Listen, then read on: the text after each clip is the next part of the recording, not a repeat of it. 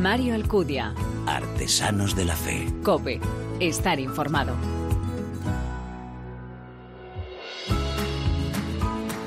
¿Qué tal? ¿Cómo estás? Te doy la bienvenida a este tercer programa de la temporada de Artesanos de la Fe en nuestra tercera temporada. Un espacio donde se da en la mano el testimonio, la lectura y la música, elementos esenciales en esa imagen de la iglesia joven a la que nos convoca el Papa Francisco, capaz de dar testimonio con el corazón, con la palabra y con las manos.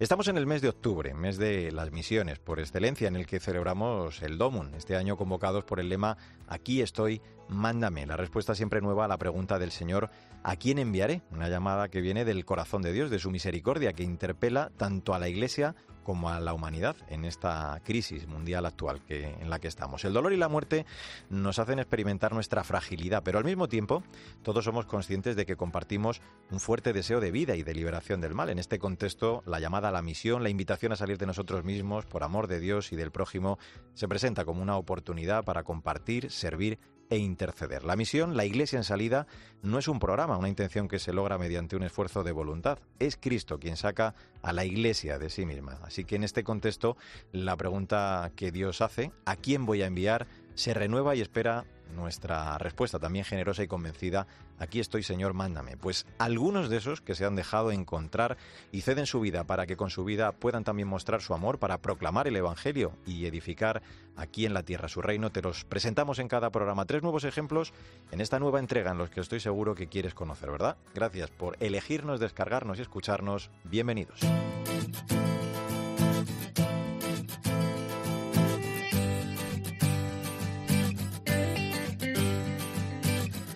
No se puede amar solo cuando conviene. Y es que el amor se manifiesta cuando se da todo, sin reservas, decía el Papa Francisco en una de sus audiencias, en la que además recordaba que ninguna relación humana es auténtica sin fidelidad y lealtad. Por este motivo, la vocación y la vida conyugal requiere un tiempo de noviazgo para discernir, para verificar la cualidad de esa relación. Como en el momento actual esto parece haberse vuelto un poquito más complicado, esa estabilidad se ha vuelto más difícil, el Santo Padre nos recuerda que el matrimonio requiere una preparación, de un catecumenado porque uno se casa para toda la vida y con el amor no se juega. Sandra Madrid, muy buenas. ¿Qué tal, Mario? Pues sí, por eso el Papa en su exhortación a Moris Letitia trataba de ayudar a los jóvenes a descubrir el valor y la riqueza del matrimonio, porque aprender a amar a alguien no es algo que se improvisa ni puede ser el objetivo de un breve curso previo a la celebración del matrimonio. El casamiento no es el final del camino, dice Francisco, porque el matrimonio es una vocación que lanza a la pareja hacia adelante con la firme y realista decisión de atravesar juntos todas las pruebas y momentos difíciles. Lo que importa es el amor que une, fortalecido y santificado por la gracia. Bueno, pues eh, de todo ello precisamente vamos a charlar a través de la interesantísima iniciativa que ya nos presentas, eh, Together. Eso es, os voy a presentar a Íñigo Álvarez Tornos, 24 años, ingeniero de recursos energéticos, y Marieta Moreno González Páramo, de 22 y licenciada en ADE por la Universidad Carlos III. Ellos son los fundadores de Together, iniciativa que nació de sus cuatro años de noviazgo.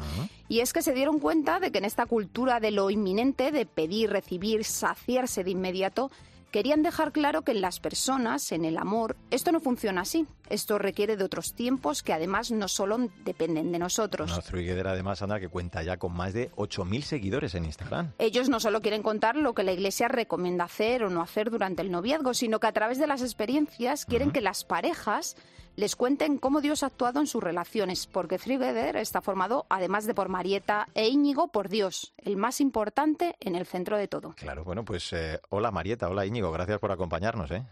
Hola, ¿qué tal? gracias. Oye, habladnos eh, de ese guion, eh, Marieta, que le presentaste a Íñigo, creo que hace dos años. ¿Cómo surge, cómo se fragua este Together? A ver, la verdad es que eh, llevábamos queriendo hacer eh, algo así, tener una iniciativa así, un proyecto, eh, pues desde hace años, teniendo en cuenta que llevamos cuatro años, pues desde hace dos años tenemos este deseo en el corazón y, y bueno, entonces es verdad que escribimos el guion y, y, conseguimos que tomase forma y que y lanzarlo ya pues durante el confinamiento, pero es verdad que esto es una idea que llevaba pues en nuestra en nuestro corazón y en nuestra cabeza pues mucho tiempo y, y bueno, como comentabas, pues surgió un poco pues eso de, de nuestras ganas de querer contarle al mundo pues eh, lo que a nosotros nos está suponiendo seguir un poco eh, nuestro noviazgo según lo que nos dice la iglesia, ¿no? Que aparentemente es algo como súper arcaico, antiguo y pues mm. aparentemente nada atractivo. Entonces surge un poco de ahí, también surge un poco, yo creo que al final yo yo creo que surge un poco del ejemplo que yo veo mucho en casa de mis padres. Entonces me hace tener eso, el listón muy muy alto. Entonces, eso es lo que me hace tener muchas ganas de, de nunca bajarlo y aprender de verdad algún día llegar a eso. ¿no? Decía yo antes que el nombre del proyecto Together en una relación matrimonial o de pareja no somos dos sino tres. Siempre Dios está o debe estar en el centro. En vuestro caso, Íñigo, ¿cómo es vuestra relación con él? Pues eh, la verdad es que siempre intentamos tenerle eh, muy presente en, en, nuestra vida, ¿no? Y, y, esto yo tengo que dar muchas gracias a Marieta porque yo no lo tenía tan presente así cuando empezamos nuestro, nuestro noviazgo, pero ahora intentamos siempre mantener eh, ratos de oración juntos. Todas las noches, por ejemplo, antes de irnos a dormir, siempre damos las gracias, eh, pedimos perdón y, pedimos por favor, hablando con Dios. Y una cosa que sobre todo nos ha unido muchísimo es el tema del rosario.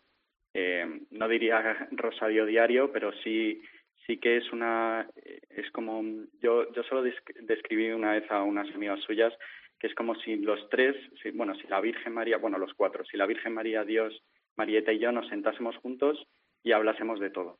¿no? Y, y, y, o sea, para nosotros es un pilar fundamental para que esto siga funcionando y más en una relación eh, larga como la que vamos, como la que llevamos nosotros y como la que vamos a seguir llevando. Claro. Eh, fíjate, eh, Marieta, hablabas tú antes de, ese listón muy alto que, habían dejado vuestros padres, ¿no? Tus padres. Me gustaría que nos hablaras de, las claves de vuestro noviazgo, precisamente, que compartierais, pues, de qué forma, ¿no? quizá vuestros padres fueron un referente también para vosotros, para esa relación de, pareja. bueno, sí que es verdad que yo creo que tanto mis hermanas como yo, pues hemos visto toda la vida como nuestros padres eh, pues se admiran, se miran con respeto, pero sobre todo, y lo más importante, les encanta, les apasiona estar juntos, ¿no? Nunca eh, mi madre eh, un viernes cualquiera se arregla, le digo, ah, tienes una cena con amigos y me dice, no, voy a cenar con papá, o sea, son como cosas que dices, o sea, ¿qué pasa? Yo creo, sí. Y, como siempre guardar la ilusión y, las ganas y cuidarlo y llevan 32 años y, y aún, aún ahora intentan como esforzarse el uno por el otro y son amigos y hablan y se comunican. Entonces, Íñigo y yo, yo creo que extrapolándolo, pues hemos aprendido también mucho de eso, eh, aprender a hablar, a, a estar juntos, a, a bueno, que aunque las cosas a veces no sean tan fáciles o no, no, no tengas mariposas en el estómago por el otro todos los días de tu vida, tengas la voluntad de querer y, y, y bueno, yo creo que al final es eso, ¿no? Iñigo, ¿cuál es el objetivo y la meta de vuestro proyecto? ¿Hasta dónde se puede llegar con esta evangelización a través de esta nueva forma, que es el continente digital? Pues, eh, si te digo la verdad, eh, no nos marcamos un, objetivo, o sea, no tenemos un, límite puesto. O sea, nuestra intención, sobre todo desde un principio, estaba bien clara, que era eh, demostrarle al mundo lo bonito y, y que muchas veces yo yendo a universidades públicas donde tampoco está tan arraigado el, sentimiento católico, eh, te podían mirar como un bicho raro al llevar la relación que llevas y demostrarle al mundo que no es raro, que es lo normal y que es, y que es precioso. Pero a medida que avanzaba el proyecto, y esto lo hemos hablado antes Marieta y yo, ha sido un proyecto que nos ha ido comiendo a nosotros. Ha evolucionado tan rápido que va, en un principio eh, nosotros lo habíamos lo, habíamos denominado eh, Together, pero ¿y por qué no también Together? ¿no? Esas parejas que, o sea, esas parejas Dios y la persona que, que, cada día intentan crecer para, para llegar a, para llegar a, encontrar y a preparar el corazón para un, para ese noviazgo. Entonces, eh, nuestro objetivo no lo sé, nos lo marca, nos lo marca Dios y iremos creciendo, o sea, nuestro objetivo, mejor dicho, nuestro límite nos lo marca Dios y al ritmo que va, eh, la verdad es que estamos muy agradecidos porque es que en tan pocos meses eh, conseguir vídeos con 50.000 visualizaciones es una pasada. Mm, la verdad que sí. Eh, bueno, al hilo de esto que estás contando, Íñigo, lo pregunto a cualquiera de los dos. Eh, estáis viviendo además auténticos milagros desde múltiples mensajes ¿no? de, jóvenes que han visto precisamente esos vídeos, como decías tú, confiando en vosotros, quitándose máscaras para pedir ayuda e incluso en el que creo que han llegado a surgir hasta noviados como el vuestro. Qué bueno, ¿no? Bueno, la verdad es que sí, lo, eso creo que sí lo comenté a Sandra, que al final están surgiendo cosas que no nos esperábamos para nada. O sea, eh, mensajes de personas que dicen que llevaban, o sea, desde una cuenta de noviazgo, personas que nos han escrito que llevaban sin ir a la iglesia cuatro años y que de repente han sentido la necesidad de ir y de repente se han derrumbado y han sentido una paz inmensa, un momento de consolación muy grande. O desde eh, noviazgos que han surgido, ha surgido a través de Trigeder, de un mensaje de alguien que daba testimonio, le ha llegado un mensaje de alguien y empezará a quedar en la realidad y ha surgido un noviazgo. O hemos conocido también Íñigo y yo a algunas personas que ahora pues estamos plenamente agradecidas y, les consideramos y pensamos que, que, esta relación es muy de Dios y que hay que cuidar porque al final nos, nos dan fuerza y, y como que nos llevamos también un poco al cielo todos juntos y, estamos muy agradecidos, la verdad. Qué maravilla escucharos. En esto del matrimonio no vale el lo quiero, lo tengo, ni tampoco es cuestión de, pose o de apariencia. Se trata nada menos que de descubrir en ese otro a la vocación ¿no? de, la vida. Eso requiere pues aprender a veces también a ser paciente, a, cuidar cada día esa relación, como decís, a ser consciente de, de, las limitaciones de las nuestras, de las del otro, pero sobre todo a descubrir que ese camino juntos y en compañía del Señor, con su cuidado, es posible recorrerlo toda la vida. No está nada mal el marcarse como meta en la vida la de aprender a amar. Ojalá de verdad que pongáis como tenéis vuestro deseo de moda el, el amor de verdad a través de este Three eh, Gather. Recordamos en Instagram, eh, puedes seguirles a Íñigo Álvarez eh, y a Marieta Moreno, a los que agradecemos muchísimo el que nos hayan acompañado en este Artesanos de la Fe. Mucha suerte, chicos, un abrazo muy fuerte y feliz Muchas gracias. Sandra, ha, sido un gusto también el charlar, claro que sí, ahora que tanto pues se ve la, a lo mejor que un matrimonio no es para toda la vida, el que también es posible vivir juntos, felices y en compañía de Dios. Hasta el próximo día. Hasta el próximo día. Mario Alcudia. Artesanos de la Fe. Cope. Estar informado.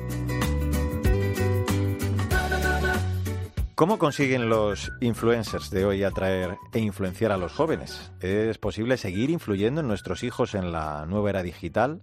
¿Qué tenemos que hacer los padres para no desconectarnos de nuestros hijos?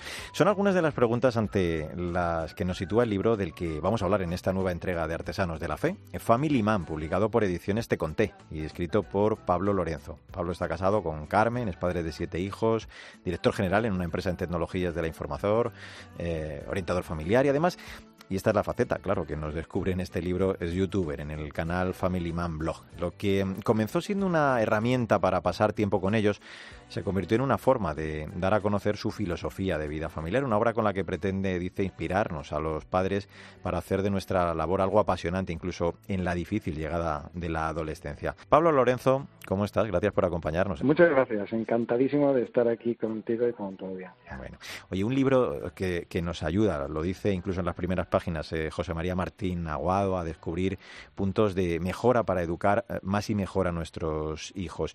Eh, tú cuentas que toda esta aventura comienza como, y lo digo, lo dices en el primer capítulo, cuando tu hijo Pablo estaba en infantil, ¿no? Cuando te adelantan que a pesar de todo ese esfuerzo que hacemos desde que son pequeños con ellos, luego de nada sirve cuando se hacen mayores. Eso fue lo que te dejó con la espinita clavada, ¿no? Exacto, eso es, eso es lo que, lo que dio a pie a que yo me obsesionara desde ese primer hijo y en ese primer momento a hacer muchísimas actividades con ellos para no perder la comunicación con mis hijos cuando llegaran a la adolescencia. Y esas actividades me llevaron pues desde eh, jugar al fútbol, eh, hacer, eh, ir al parque, tirarme al suelo y jugar con ellos, hasta que cuando ellos ya pasan a ser adolescentes y sus inquietudes, sus intereses están en otras partes, están en redes sociales, están en YouTube, pues junto con mi mujer decidiéramos explorar todos esos eh, intereses para, para ver si podíamos estar también con ellos y seguir influenciándoles. Y ahí pues acabamos en YouTube. Así te conviertes en Family Man. Y en los siguientes eh, capítulos nos explicas cosas como qué es un influencer, eh, cuáles son las características. Y, entiendo después de leerte que, el hijo tiene que entender eh, que sabes de sus sensaciones, de, sus problemas, ¿no? que, conoces lo que él experimenta. Y luego además, lo más importante, tener un plan de marketing para que sean capaces también de, ver que tenemos intereses y conexión ¿no? por esas mismas cosas. Exacto, es, es una analogía con el mundo del marketing digital y y las comunicaciones eh, llevándolo pues un poco al mundo de los padres. Eh, en los cursos de en familiar por toda España pues, pues me he estado delante de muchos padres que se plantean la adolescencia como un periodo de desconexión porque sus hijos van a tener otros intereses, otras aficiones y ellos pues a, partir de ahí ya no entran porque es algo que no es cercano a ellos y con y con esa con ese eh, ámbito de actuación que nosotros podemos tener con ellos pues mi planteamiento es que si seguimos estando conectados seguimos tratando con ellos esas nuevas aficiones que ellos tienen interesándonos por ellas pues podemos seguir en esa línea de comunicación con nuestros hijos y a partir de ahí no desconectar y poder seguir influenciándoles en valores familiares. Mm. Eh, fíjate, estamos hablando de un canal de, YouTube. Yo quiero que, nuestros oyentes se hagan a la idea de cómo suena todo ello y enseguida te sigo preguntando por más asuntos. Bienvenidos a los fines de semana en familia y hoy os voy a dejar con Rocío y con María que os van a enseñar a hacer algo que ya han hecho en alguna otra ocasión, que es slime. Después de que las chicas hayan hecho el slime. Bueno, pues este es uno de los últimos que encontramos. Quiero preguntarte en este punto por algo que me parece complicado, Pablo, como es encontrar eh, el atractivo en lo que cuentas y en el cómo lo cuentas. Aquí hablas de, del storytelling, algo que, está de, muy de moda ¿no? en nuestros días. Exacto. Esto, esto al final es, eh, bueno, el, que al final la mejor forma de transmisión o de transmitir algo a partir de las emociones pues es contar historias y cómo pues eh, cada vez está más de moda en los, en los, en los medios digitales y en las técnicas de marketing digital el contar historias pues para, para no vender los productos de forma tan fría y, yo lo traslado pues un poco a, la labor de los padres. a nuestros hijos les encantan cuando nos sentamos y les contamos historias de cuando nosotros éramos pequeños. Pues esas historias que nosotros podemos contarles a ellos de esa forma, de contar una historia muchas veces es la forma en la que eh, una enseñanza va a calar mejor que un simple sermón que vamos a contar a nuestros hijos y que ellos en el minuto dos van a desconectar porque es algo que ya detectan que le están dando una charla hmm. y que no quieren y que no quieren escucharla. Entonces, a través de esas historias es como podemos llegar a, pues a, transmitir mucho más que, que, el método tradicional que era pues el sermón serio del padre o de la madre. Claro, lo que dices, ¿no? Ese término tan empleado ahora que es el, engagement con nuestros hijos. Oye, dices que como padre, eh, claro, nos encantaría, como hacen con las diversas redes, que nuestros hijos se engancharan a los planes que, hacemos en familia, ¿no? Engancharles, digo, de la misma forma que, ellos se enganchan, por ejemplo, a sus influencers favoritos. Y aquí quiero que me digas algo sobre esa técnica, esa, por encima, cuatro claves del modelo Hook, ¿no? De ese modelo gancho que, pasa por el disparador, la acción, la recompensa variable y la inversión. Sí, cuando yo leí este libro, que es un libro muy enfocado a cómo enganchan eh, las grandes marcas, los grandes fabricantes eh, hoy en día a los jóvenes a través de las redes sociales, pues me sorprendió mucho pues que, es que al final son técnicas pues para generar un hábito, algo que, yo tanto he, tenido que trabajar los hábitos para que mis hijos eh, adquieran unos valores o como un sistema para adquirir valores y cómo eh, y cómo funciona esa técnica para, para generar los hábitos. Y en este libro, pues lo que habla es que existe lo que lo que llaman el disparador, ¿vale? Que es lo que arranca, el comportamiento del hábito. eh, ese disparador luego activa, pues, pues una acción, que es lo que te decide a, realizar a realizar ese comportamiento o ese nuevo comportamiento en ti.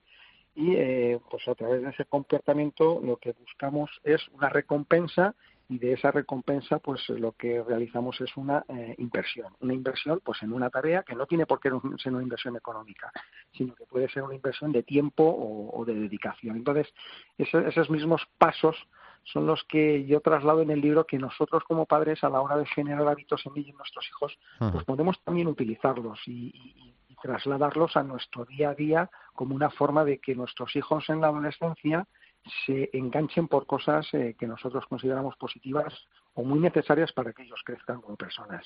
está claro. Eh, bueno, vamos a avanzar, si te parece, entonces ya hasta el capítulo 7, el titulado ¿Qué y cómo comunicar con nuestros hijos?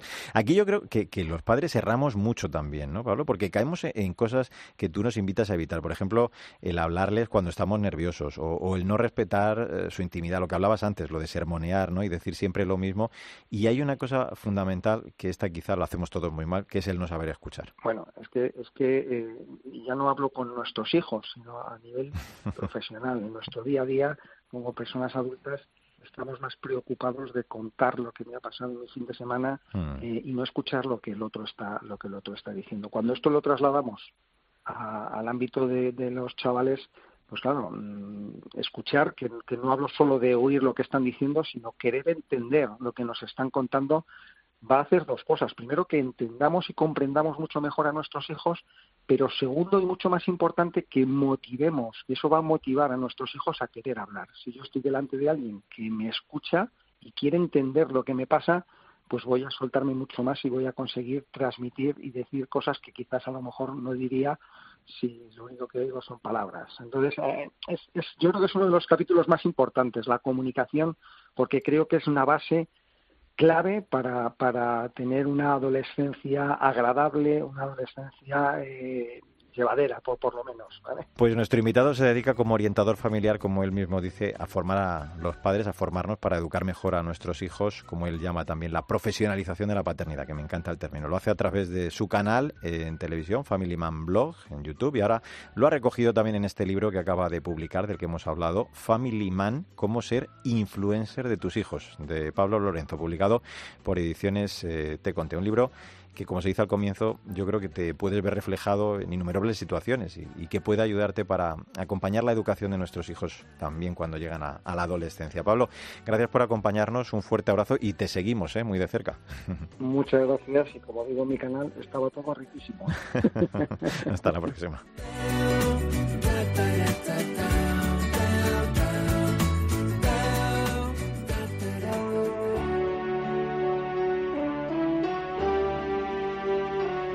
Mario Alcudia.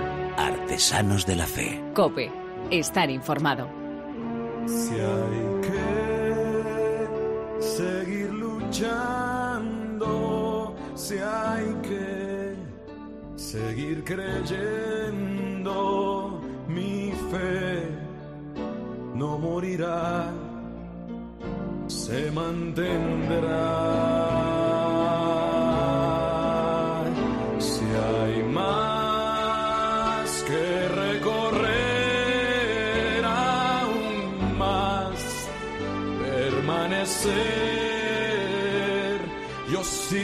Señor, yo sigo, Señor, hasta el final.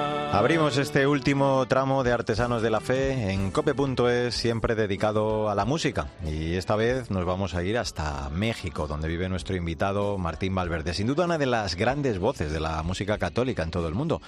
Esto que estamos escuchando es Yo sigo Señor, uno de los singles de su disco El más pequeño.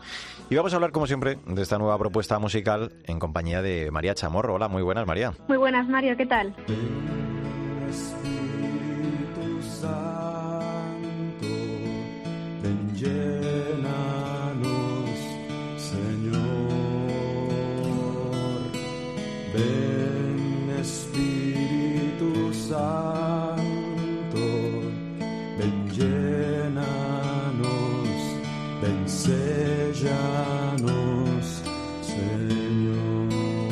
Con este Ven Espíritu Santo María vamos a presentar a nuestro artista de hoy un canto a los siete dones. Sí, la historia de Martín Valverde comienza en San José de Costa Rica, donde nació y donde desde joven se interesó por la música, especialmente la católica, llegando a cantar en varios coros, en su colegio de los salesianos y también en su parroquia.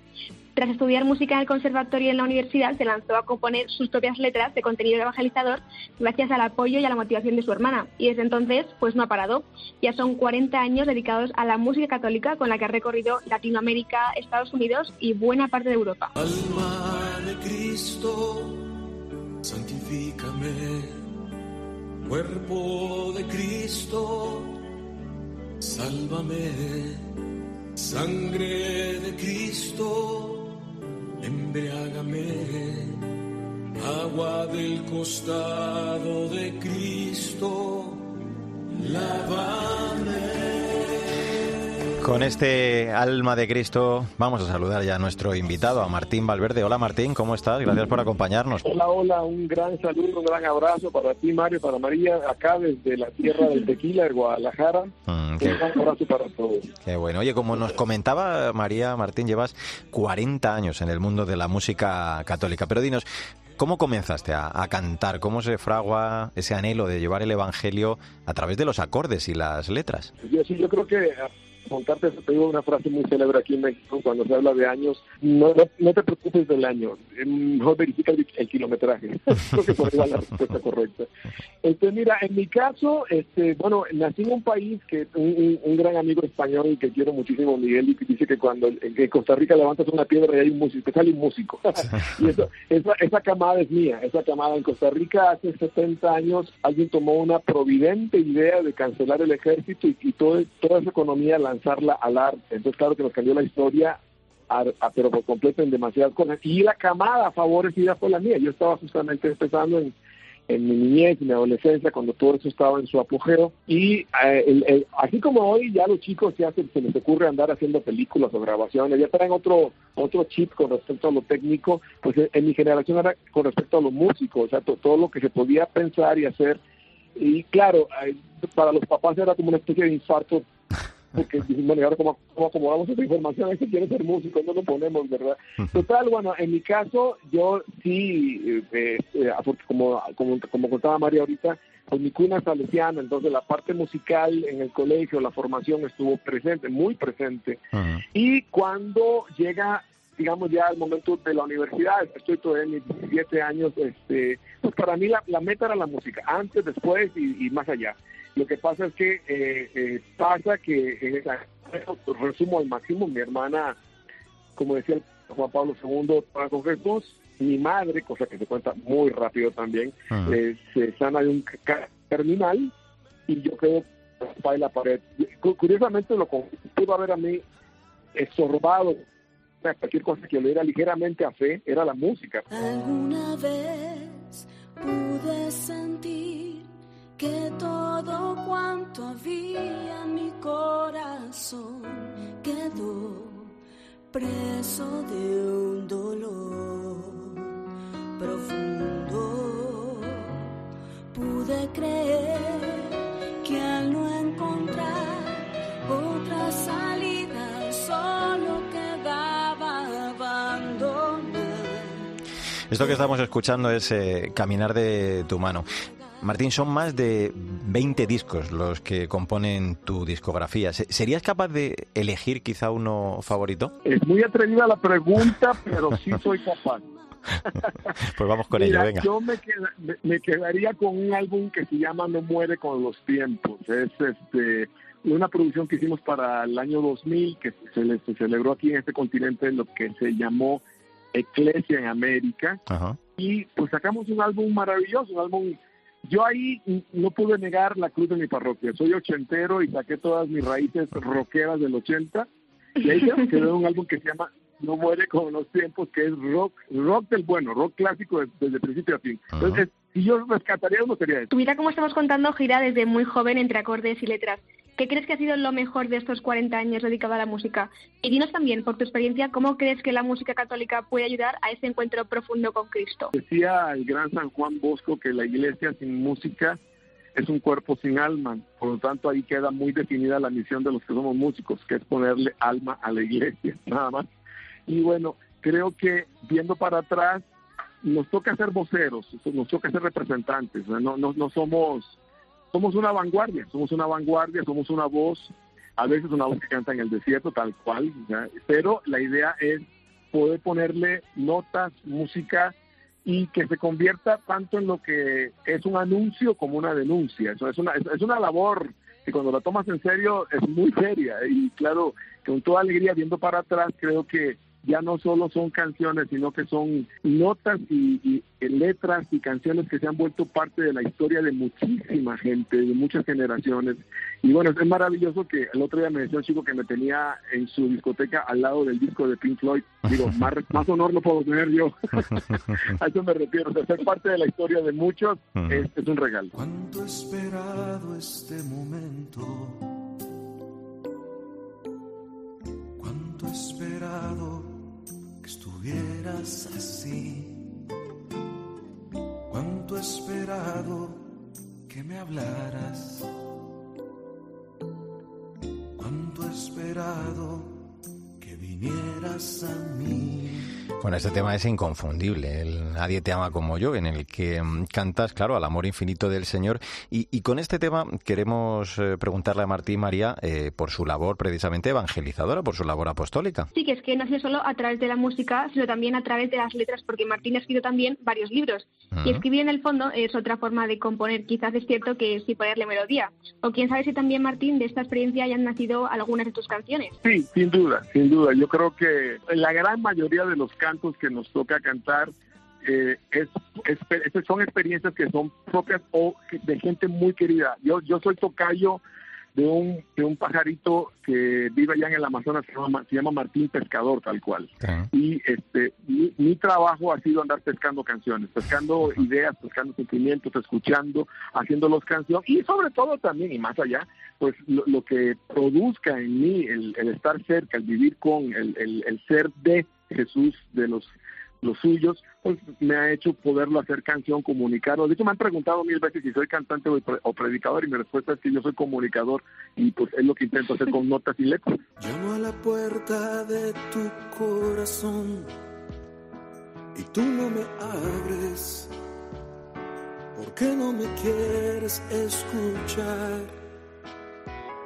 Si nunca te he dejado solo siempre he estado junto a ti. Muchas veces te he llamado, solo mira, estoy aquí. Quisiera decirte que estoy a tu lado. Si me necesitas, contigo estaré. Esto que escuchamos es quisiera decirte, y mira, con el que yo quisiera preguntarte, como uno de los veteranos y más reconocidos cantantes católicos, eh, pues que nos valores, ¿no? ¿Cómo ves el panorama actual, eh, Martín, de la música católica? ¿Cómo crees que ha ido evolucionando, en tu opinión, este tipo de música que a mí me da la sensación, no sé si estoy en lo cierto, que está viviendo una época dorada? Sí, sí lo es, sí lo es, sin duda estamos en eso. Creo que Mientras, creo que, mira, me lo resumiría al máximo, creo que somos producto, los que podamos llamarnos hoy músicos, bueno, me gusta decir más que, más, decir más que soy, decir, decir mejor que soy un músico católico, prefiero decir que soy un católico que canta música, me, me queda más ubicado por ahí. Pero bueno, a lo que me refiero, creo que la, lo que hemos logrado, lo que somos hoy cantantes, los que estamos hoy componiendo o se consideran músicos del arte católico, de la fe católica, somos resultado de la evangelización. O sea, si la iglesia no baja la guardia en evangelizar, en llevar el mensaje de Jesús, mm. podemos estar ciertos de una nueva camada maravillosa de artistas que podamos practicar para que sigan haciendo lo que nos ha tocado hacer a nosotros. Al mirar hoy hacia atrás y esculcar en mi vivir, pude ver que siempre estuviste ahí recordando mi niñez, juventud y tiempo actual. En tus brazos siempre me encontré, llevándome hacia él y hacia su amor, oh sí, mientras me envuelves como a un niño y me das, y me das de tu calor. Con este siempre estuviste ahí de fondo, María, pues vamos a abordar este tramo final de, esta charla que estamos manteniendo con Martín Valverde. Sí, queremos preguntarte, Martín, por cómo tienes pensado continuar con tu actividad musical, pero conociéndote seguro que tienes ya algo en mente pues a corto o incluso a largo plazo. Bueno, mira, por el contexto de este tiempo de, este, esta entrevista, ya estamos planeando a largo tiempo, porque el, corto está muy en, en, diferentes circunstancias, pero en lo básico no hemos, seguido, no hemos parado de, de hacer lo que nos toca hacer. Está a la vuelta un álbum maravilloso que se llamará este, Cuando el amor se hace canción, que son pura música instrumental, con grandes arreglistas invitados celebrando ya el inicio de los 40 años. También está a la vuelta un álbum en concierto que se llama Nadie Tama Como Yo, 30 aniversario. Y bueno, ya y que sigue. Y último sería, este, no le he puesto nombre, pero son 12 canciones nuevas, ya les contaré. Bueno, pues eh, además de estar pendiente de cuando el amor se hace canción, eh, para hacerlo, para seguir tus discos, eh, me gustaría que nos contaras, Martín, cómo podemos hacerlo, porque me imagino que, que podemos disfrutar de todo esto en las principales plataformas musicales, pero también en las redes sociales podemos encontrarte, ¿no? Sí, ya son otros tiempos. En muy buena hora las plataformas musicales fueron sin querer queriendo las asesinas de la piratería, cosa que se agradece. Pero bueno, a, a donde quiero llegar es que estará en todas las plataformas que usted busque, Spotify, Amazon, eh, Apple, etcétera. Es la gran ventaja. Y bueno, no se diga lo que se pone en YouTube y todo ese asunto. Créanme que en cuanto, porque aparte ya nuestra, nuestro, muchos de nuestros públicos son milenios y para ahí, pues, ni modo que, no, que les quedemos mal. Todo va a estar más que a disposición pronto en todas las plataformas de arte y música.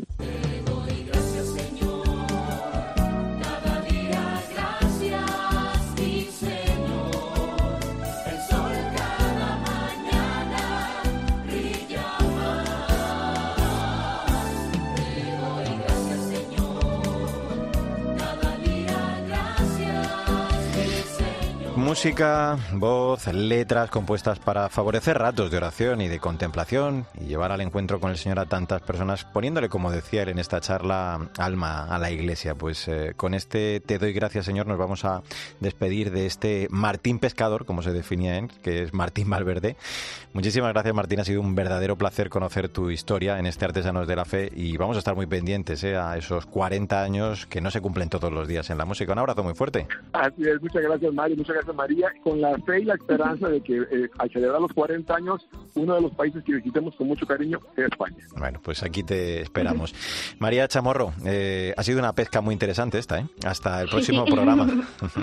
Hasta la próxima, Mario. Siguiendo el itinerario que nos marca el Papa en la encíclica Fratelli Tutti, descubrimos que el testimonio es siempre esencial.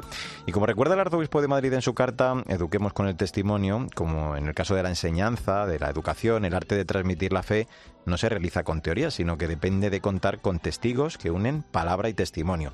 La verdadera evangelización nos obliga a transmitir la fe que hemos recibido, a compartir el amor de Dios. Nos lo han demostrado una vez más nuestros invitados. Y es que nuestro mundo volverá a Dios solamente por medio de testigos, del testimonio de hombres y mujeres que con el ejemplo de sus vidas atestiguen que el Evangelio es el camino a la verdadera felicidad. Y ahora sí, como siempre te digo, no olvides que el arte de la vida es el camino que debe conducirnos a Dios. Te espero en nuestro próximo programa.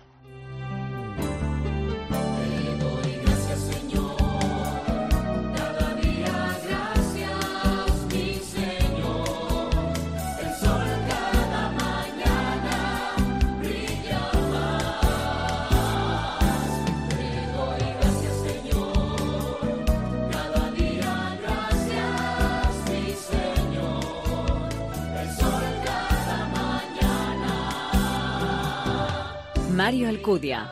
Artesanos de la Fe. Cope. Estar informado.